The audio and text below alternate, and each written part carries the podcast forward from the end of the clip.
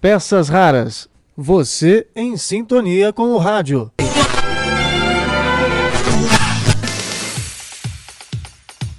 Olá, tudo bem? Eu sou Marcelo Abud, seu podcaster radiofônico, e estou de volta com mais uma edição extraordinária das nossas peças raras.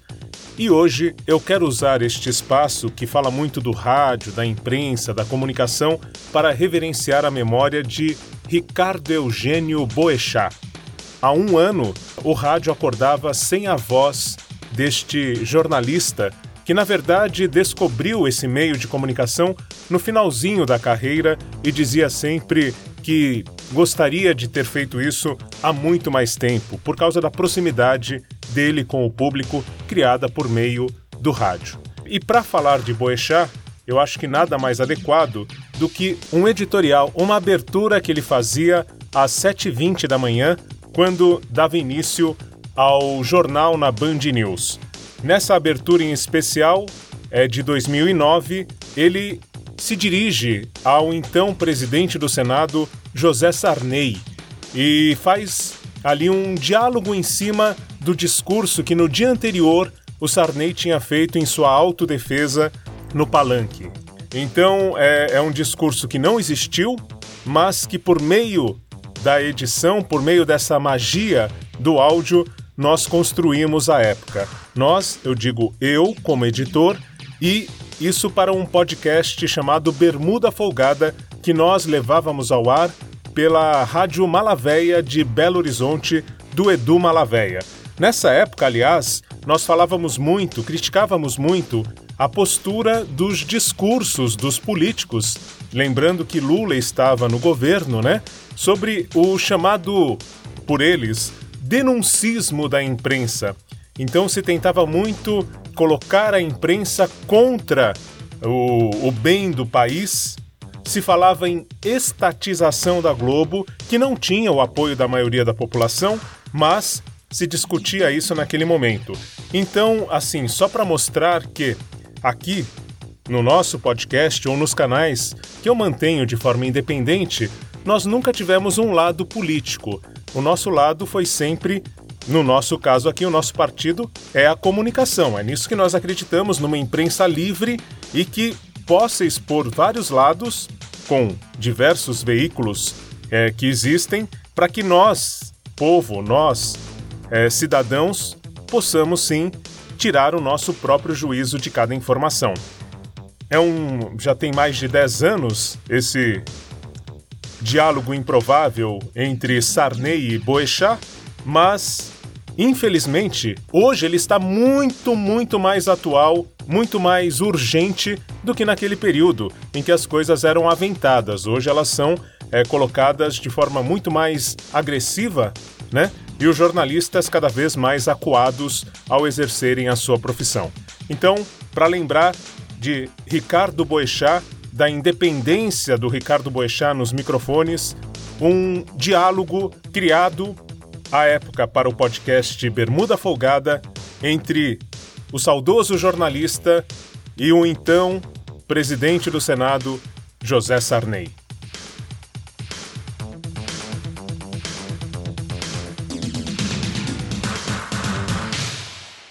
Vamos então ao nosso Bermuda Folgada de hoje. E para introduzir o nosso assunto, eu gostaria de chamar já o nosso primeiro áudio. É um diálogo muito improvável.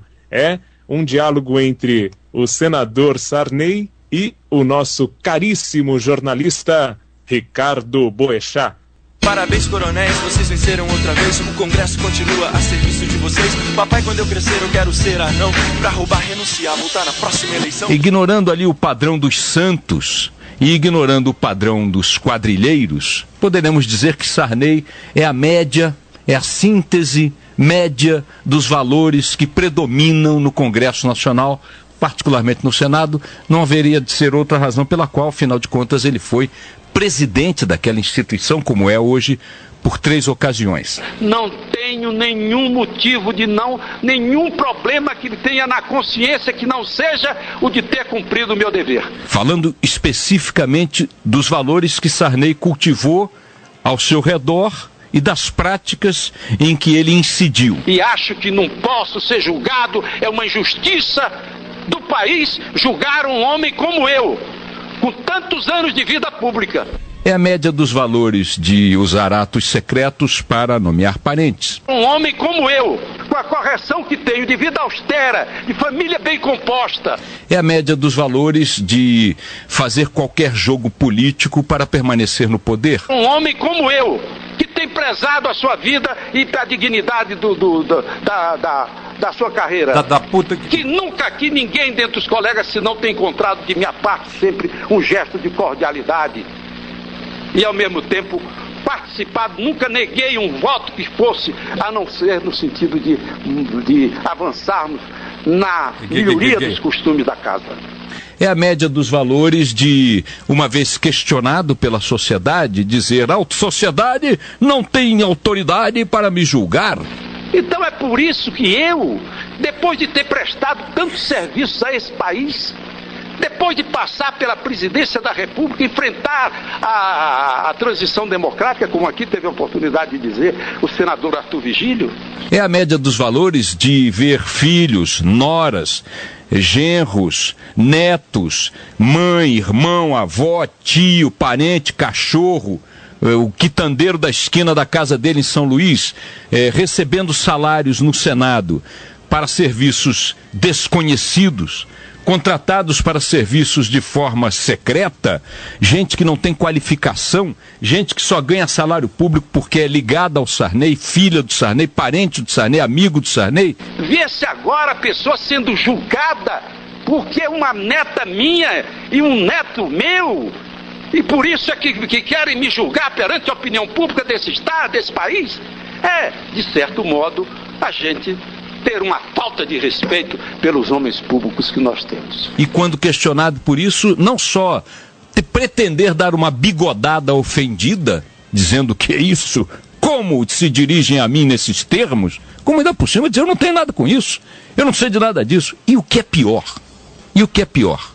O que é mais lesivo, porque tenta inocular um, um conceito político, filosófico essa discussão, que é apenas um argumento malandro, esperto, que é de querer dizer que uma vez flagrado de calça arriada, numa situação moralmente insustentável, o problema não é da situação moralmente insustentável, não é da calça à altura do joelho, e sim da fabricação das confecções brasileiras que não sabem fazer cinturas devidamente apertadas para a barriga dos parlamentares.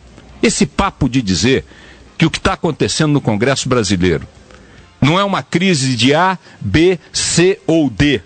Não é uma crise de Gereissati, de Sarney, não é uma crise de, de Heráclito Forte, não é uma crise de é, vários outros senadores flagrados em situações imorais ou amorais.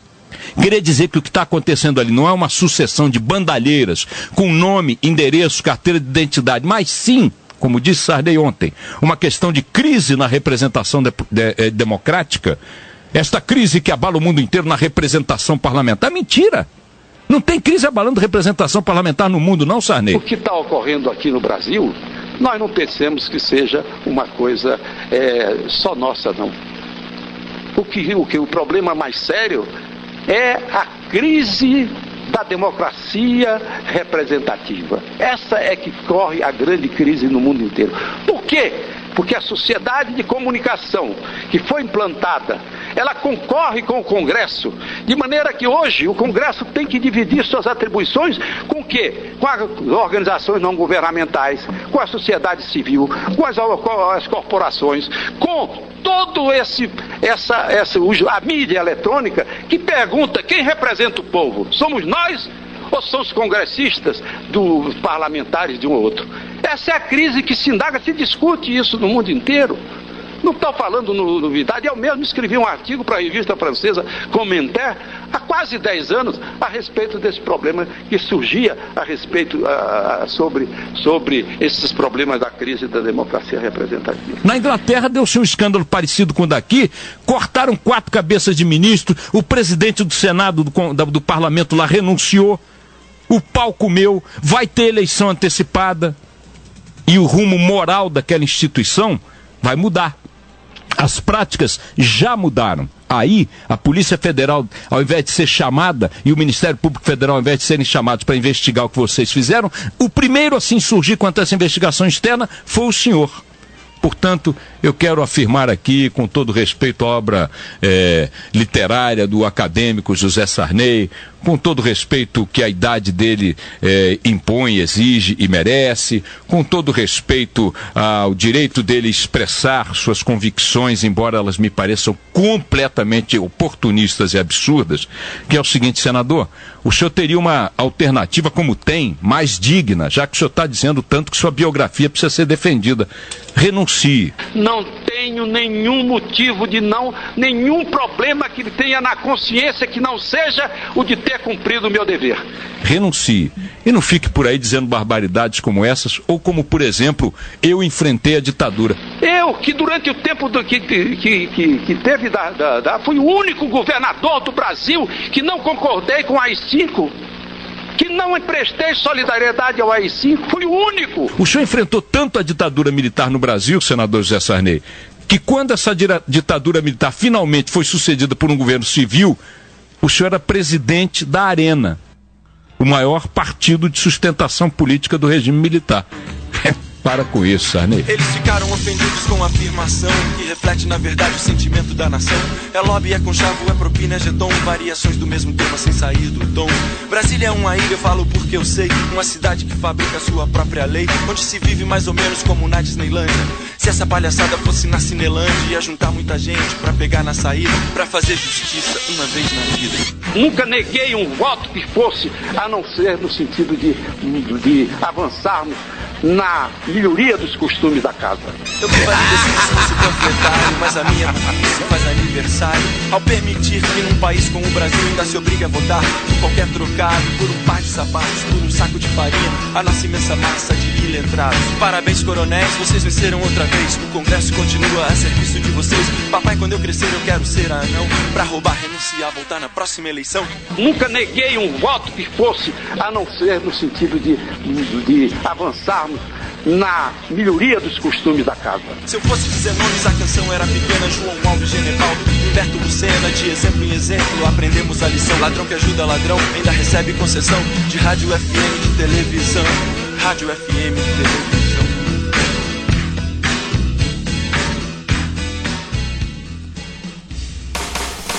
Peças raras. Você em sintonia com o rádio. Com esta lembrança da oratória, da comunicação, da abertura de um jornal feita por Ricardo Boechat, nossas peças raras ficam por aqui. Até a próxima, quando eu volto com muito mais para você. E, enquanto isso, nós permanecemos 24 horas em sintonia. Basta você mandar uma mensagem para contatopeçasraras@gmail.com ou então nos procurar nas redes sociais. Eu sou Marcelo Abud e espero você num próximo encontro.